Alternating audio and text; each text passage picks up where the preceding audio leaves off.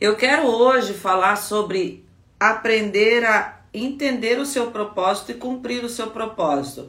Porque um erro que muita gente tem é achar que cumprimento de propósito é só para algumas pessoas. Uhum. Para algumas pessoas privilegiadas, algumas pessoas que fazem algo significativo aos olhos dos outros. Uhum. Cumprir propósito é algo que é para todo mundo, gente, senão a vida não ia ter graça. E talvez algumas pessoas estejam com uma vida sem graça, justamente porque ainda não descobriram qual é o seu propósito.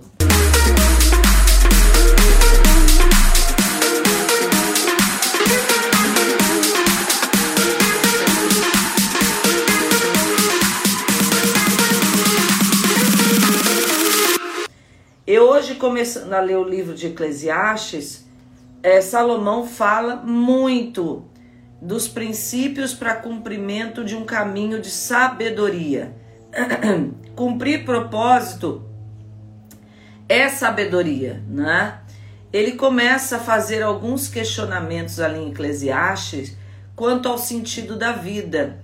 E às vezes, se a gente parar para pensar né, é, nos mínimos detalhes, pode ser que a gente fique meio desanimado em algumas coisas. Porque ele falou assim: eu fico. Tem um versículo que ele fala assim: eu fico triste que a gente trabalha para deixar para uma outra pessoa. Olha só. Tudo que eu conquistei depois vai ficar para alguém. E às vezes para alguém que nem trabalhou como eu, uhum. ele vai dizer, né? Mas, enquanto estamos aqui, ele fala para cumprir propósito porque isso pode ser às vezes é algo por um lado que exige de você um trabalho e que pode cansar, mas te dá realizações. Ele vai falar das realizações que o homem pode ter enquanto está aqui. E eu quero dizer para você que você tem um propósito na sua vida e que hoje eu quero te, te ajudar a descobrir esse propósito. E eu quero começar aqui contando até um pouco da minha experiência, hum. tá? Algumas coisas na minha vida começaram bem cedo. Eu sempre gostei muito de estudar, até hoje eu gosto.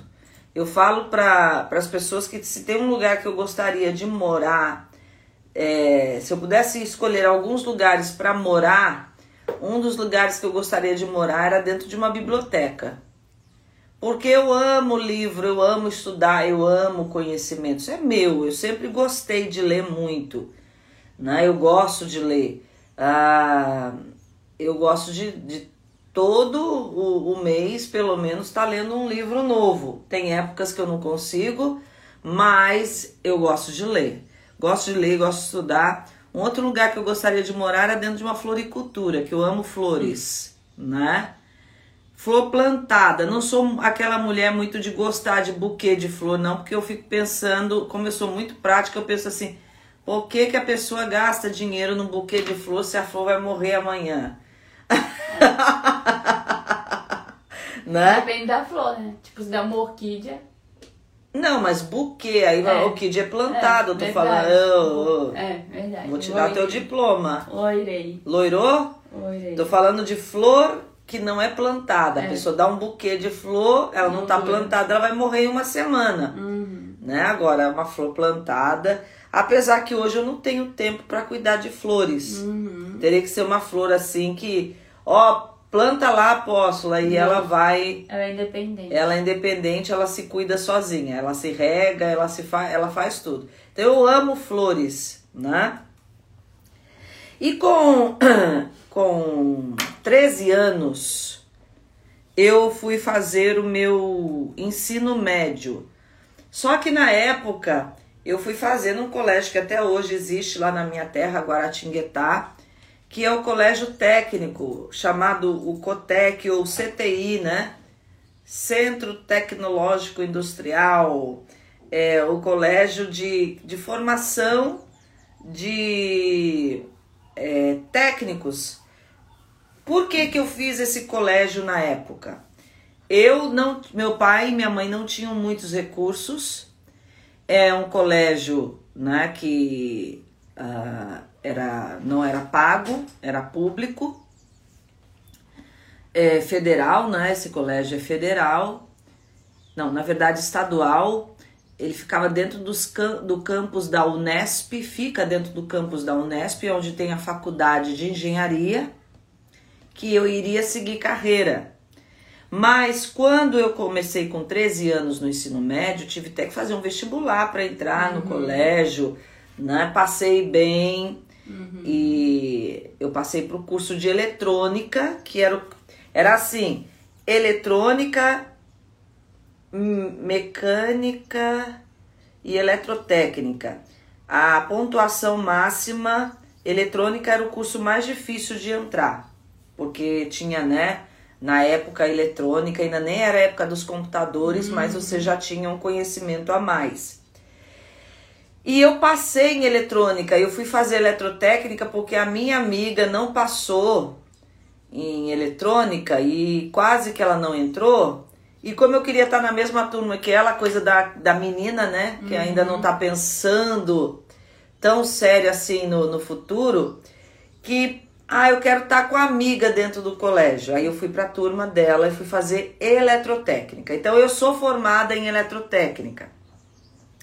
É um colégio de período integral que a gente é, estudava de manhã, de tarde e à noite. Uhum. Eu ia a pé é, de manhã, dava uns 20 minutos, meia hora de caminhada, subindo morro, descendo o morro, que ele fica no morro. É, fiz toda essa trajetória e me formei em eletrotécnica. Vocês vão entender por que, que eu estou contando a minha história aqui, é, da minha formação. Presta atenção, porque hoje você fala, meu Deus, mas você não, não, não não está na área de engenharia, você é psicóloga, né? Na época, meu pai e minha mãe não tinham muitos recursos e quem fazia esse colégio é, tinha a possibilidade de passar nas melhores faculdades sem fazer cursinho. Como eu, meu pai não ia ter condições de pagar um cursinho para mim, eu fui estudar nesse colégio. Esse colégio na época, o professor do cursinho, de, do cursinho da cidade, o professor de português que dava aula de redação, ele era o professor nesse colégio. Então a gente tinha os melhores professores. A nata né, do, do, dos colégios dali da região do Vale do Paraíba é, estavam nesse colégio, no Cotec. E eu me formei nele. Me formei, fui fazer estágio em Resende, lá na Serge, na Companhia Elétrica do Rio. Com 17 anos eu fui morar, né, fora de uhum. casa. Passava a semana, vinha o final de semana para casa. Morei numa pensão, trabalhei numa companhia elétrica onde, na sua maioria, é, quase 99% dos funcionários era homem. Uhum. Então eu saía no caminhão com o peão, com os engenheiros, né? A gente ia para visitar as, as usinas elétricas, uhum. as, é, as subestações, né? Olha só, tanto tempo que eu nem lembro. As subestações, eu fui na subestação, como era ali em Resende, visitei a subestação em Penedo, que é uma cidade bem famosa pela sua beleza natural. Fui ali na subestação das Agulhas Negras. Então, assim, foi uma experiência maravilhosa. Cresci muito, né, como pessoa, no que eu também é, me propus a estudar, no conhecimento. Mas, depois, até pensei em fazer engenharia elétrica. Passei pela faculdade que na época estava surgindo ainda os primeiros computadores aqui no Brasil, em 87 fui fazer o curso de é, tecnóloga em processamento de dados, a faculdade tinha três anos. E aí acabei mudando para psicologia.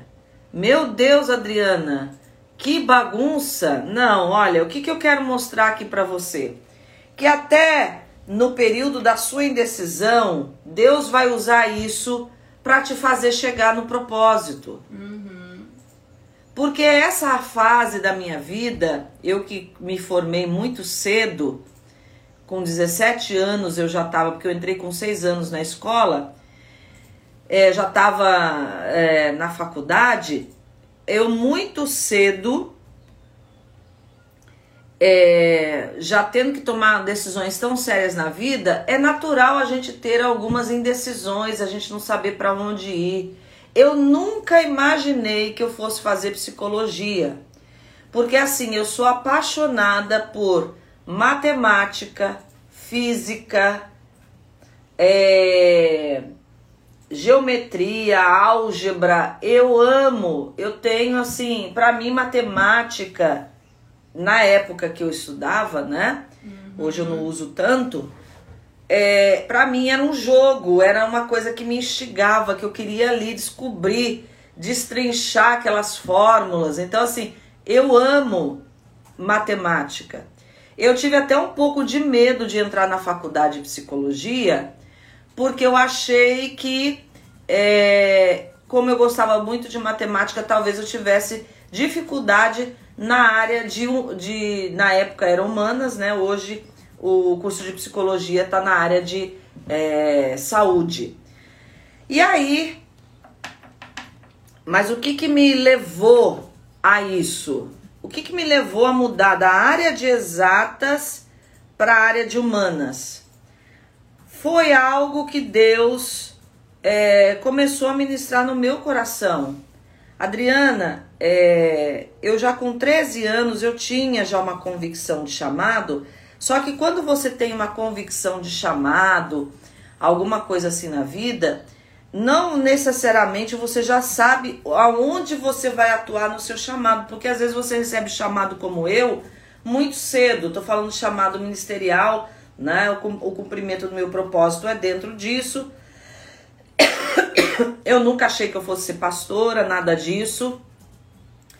Mas com 13 anos você não sabe ainda muito bem como é que isso vai ser. E é isso que eu quero mostrar para você que Deus foi usando até mesmo as minhas indecisões, a trajetória que eu fiz para me levar no meu propósito.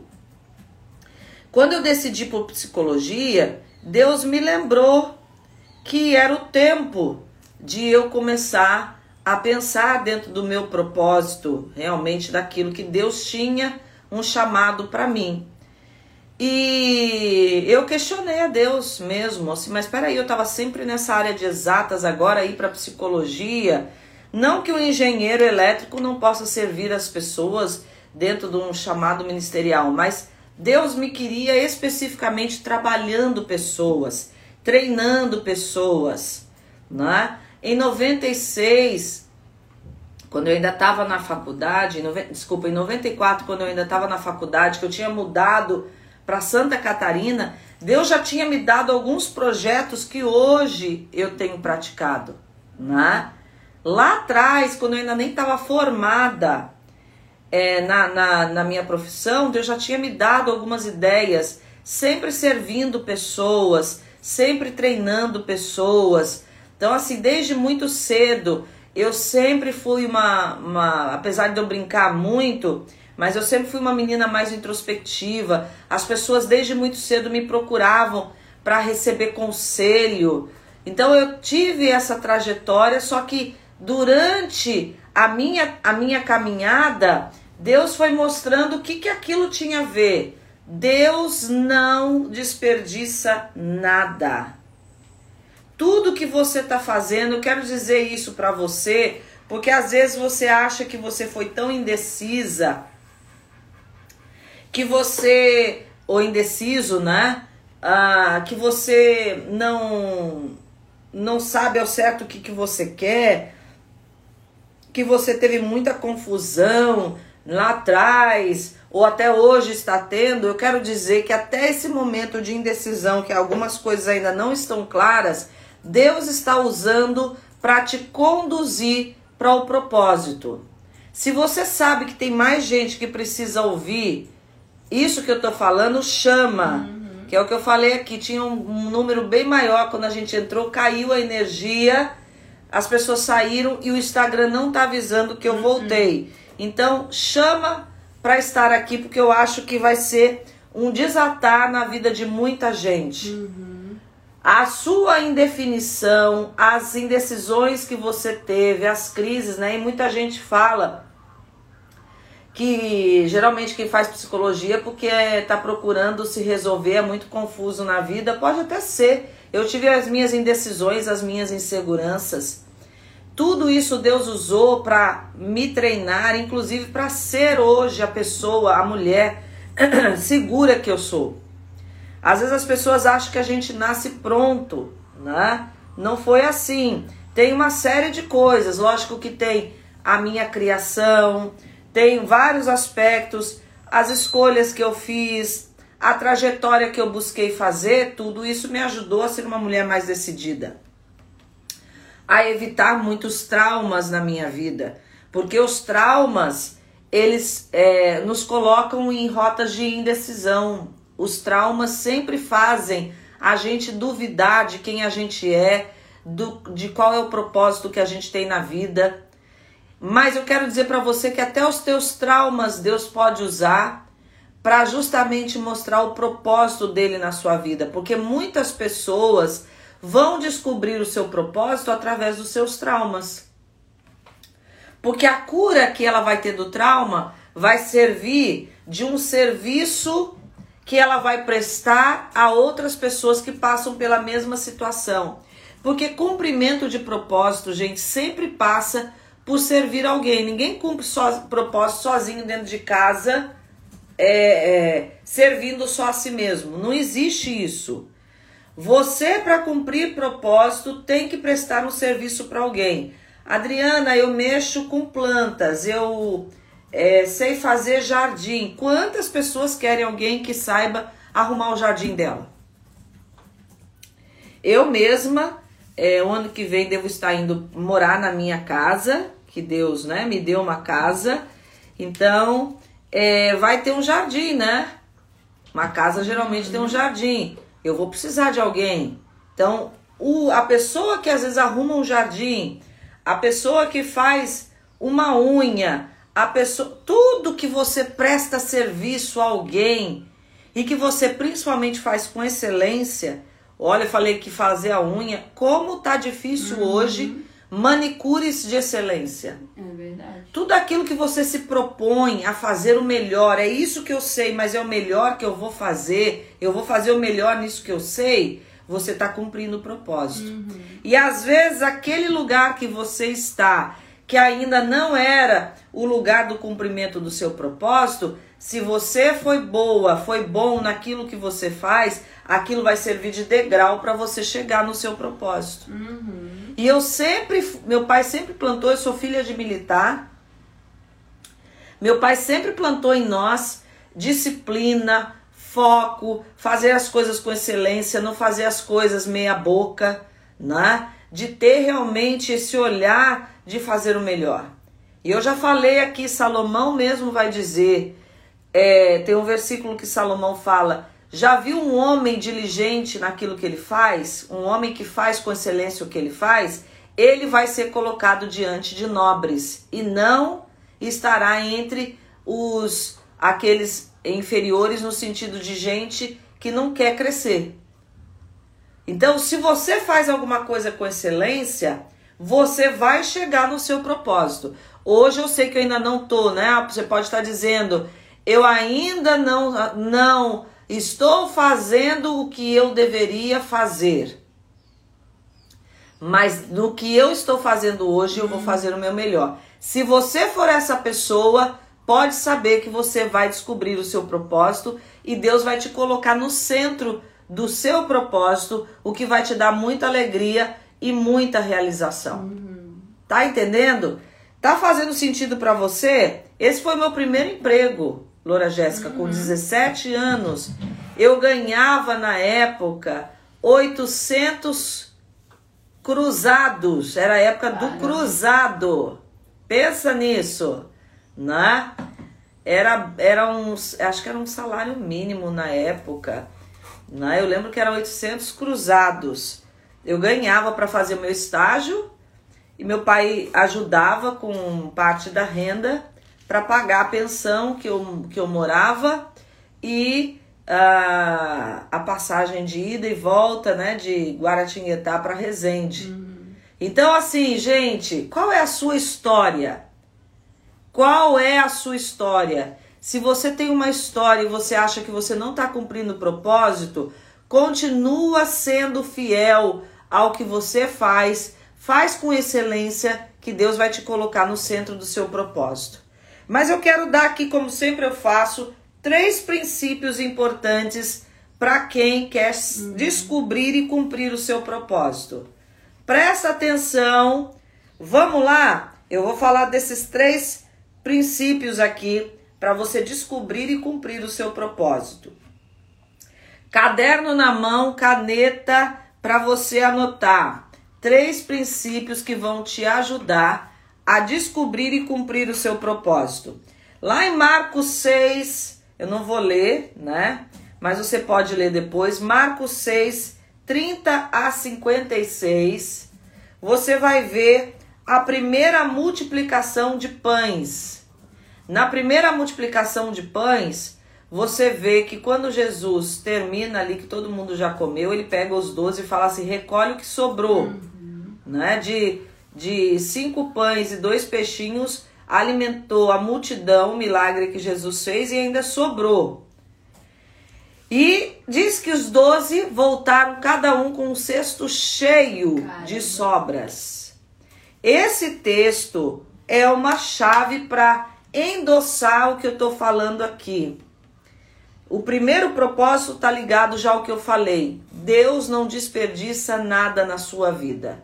Deus não desperdiça as suas experiências negativas, os seus traumas, Deus não desperdiça as suas indefinições, as suas indecisões, as suas dúvidas. Deus não desperdiça nada. Então, você vai voltar e esses cestos cheios, que são as sobras lá, é para um sinal na vida de cada um desses homens de que Deus vai fazer algo na nossa vida se a gente se comprometer com aquilo que ele está sinalizando para nós e que ele vai mostrar, olha, eu usei inclusive aquilo que você achava que é algo era algo desperdiçado, as sobras, que são as suas experiências que pareciam que não tinham nada a ver com esse momento que você está vivendo. Uhum.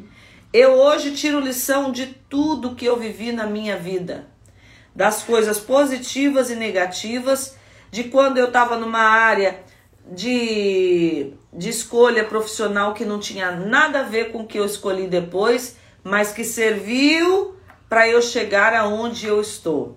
Inclusive, né, eu brinco e algumas pessoas brincam comigo que eu fiz eletrotécnica antes de fazer psicologia, porque é para fazer tratamento de choque em algumas pessoas. né? Pode até ser, é, eu tenho uma, uma abordagem muito direta, né? E eu escolhi uma linha diretiva na psicologia que é a TCC, que é a comportamental, que é uma linha bem diretiva para trabalhar algumas questões. Hoje, uma das linhas mais usadas na psicologia, por causa da minha experiência. Eu tinha, a gente, a escolha da linha que o profissional vai trabalhar tem muito a ver com o jeito dele né? Por exemplo, uma linha psicológica que eu nunca escolheria para fazer, porque não tem nada a ver comigo. Psicodrama, uhum. né? Eu não tenho nada de é, ah, de teatro, de fazer um teatro, de em cima daquilo, não é isso, né? Eu tô sendo bem simplista, mas é uma linha mais voltada para essa questão. Eu não tem nada a ver comigo, uhum. né? Eu sou muito prática, muito uhum. direta. Então Sim. Deus usou tudo o meu jeito de ser que parecia, inclusive, eu tinha muitos traumas com o meu jeito de ser, por ser essa pessoa às vezes muito direta, que na época não tinha a sabedoria e a maturidade para passar no crivo até onde podia ou usar essa é, praticidade e essa, esse, essa hum, postura mais direta para abençoar, às vezes passava do ponto e passava para coisa meio que parecia meio grosseira mesmo. Eu tive que aprender. Peraí, calma aí, eu posso ser direta, mas não posso ser sem educação. Entendeu? Então Deus foi trabalhando tudo isso para me usar hoje no meu chamado ministerial, na psicologia, no treinamento a pessoas. Então faz todo sentido você falar de coisas que não você só estudou, mas que tem a ver com as suas próprias experiências, porque aquilo ganha vida, realidade. As pessoas gostam de saber que por trás de tudo tem uma história, né? Chegar até onde eu cheguei aqui hoje, já passei por momentos de, graças a Deus, Deus nunca deixou faltar nada, mas momentos de muita, assim, privação, de ter só aquilo mesmo contadinho. Então, para chegar onde eu cheguei, não foi assim, é, da noite pro dia. Já andei de ônibus, já andei, eu ia a pé, eu, eu prefiro andar a pé. Quando eu moro em cidade pequena, como eu morei em Itajaí, Guaratinguetá, se eu pudesse, eu fazia tudo a pé, que eu prefiro andar a pé do que andar de ônibus, né? Mas Deus usou toda essa experiência para eu chegar até aqui. Estão entendendo? É... Segundo aspecto, segundo aspecto muito importante é, seja fiel no pouco que você vai chegar no muito. Tudo que eu tenho hoje é porque lá atrás, quando eu não era nada, vocês estão vendo aqui, eu vou até usar aqui o exemplo. Hoje eu ainda, por estar começando agora, né, nas mídias digitais, é, eu não tenho uma live com mil, dois uhum. mil, né? Sim. E hoje ainda caiu a energia. Instagram, Instagram me boicotou, caiu o número. Mas eu tô fazendo a live como se eu já tivesse aqui um milhão de seguidores. Não interessa, uhum. né? Seja fiel no pouco que você vai chegar sobre o, vai ser colocado sobre o muito. Essa é, esse é um princípio é, matemático até.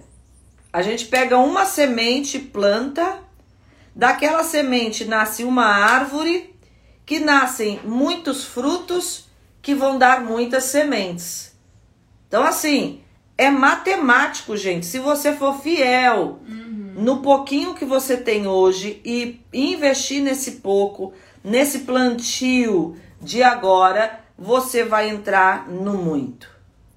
É, isso está lá em Mateus 25, 14 e 30. E a gente vê que nessa parábola dos talentos, dois empregados saíram e multiplicaram esses talentos, que é, talento ali na Bíblia é dinheiro. Uhum. Um homem muito poderoso deixou com os servos dele uma quantia de dinheiro para cada um, para eles pegarem aquele dinheiro e multiplicarem, investirem para quando ele voltar, uhum. ele ter mais. O primeiro recebeu cinco, multiplicou, é, virou dez. O segundo recebeu dois, é, que viraram quatro talentos. E o terceiro recebeu um e não fez nada. E diz o texto que os talentos foram dados conforme a capacidade de cada um. Olha só. Não é preferência.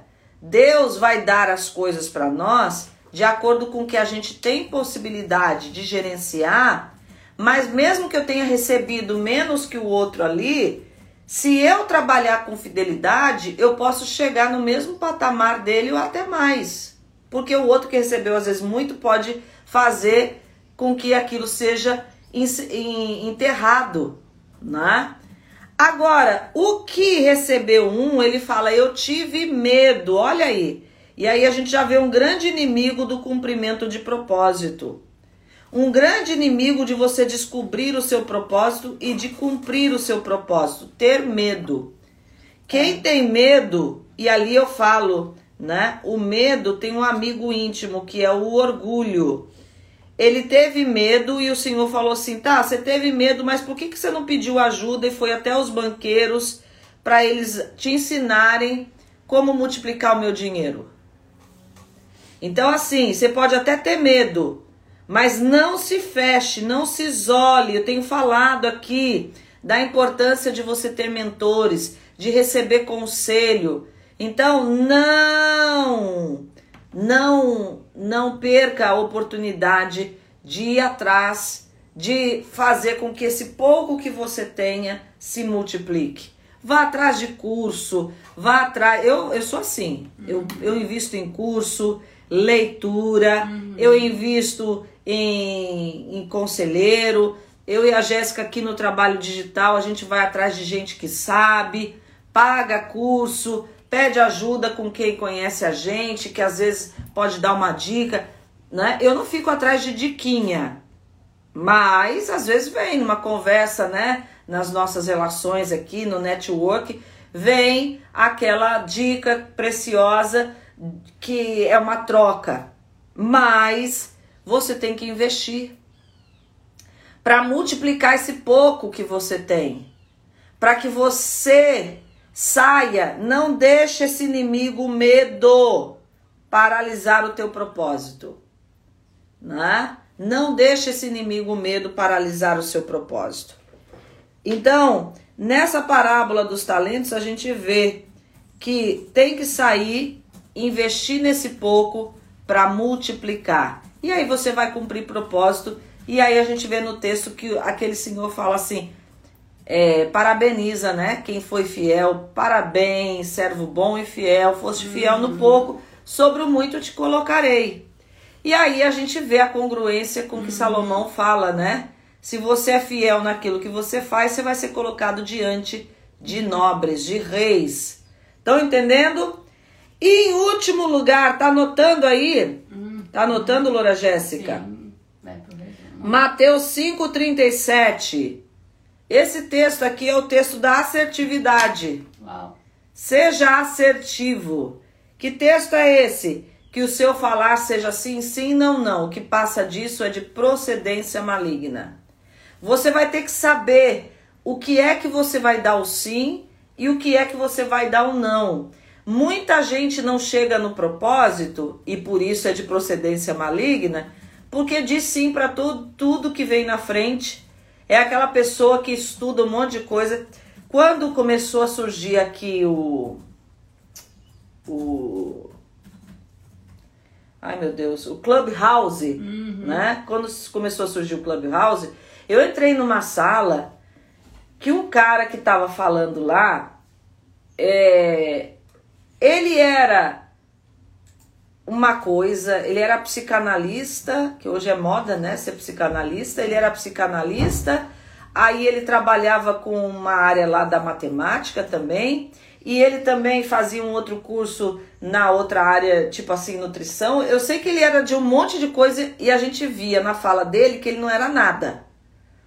Porque assim, você pode fazer um monte de curso, mas você tem que ter uma direção. Hoje, por exemplo, eu acabei agora no mês de agosto uma pós-graduação em psicologia e coaching. Eu tô dentro da minha área, né?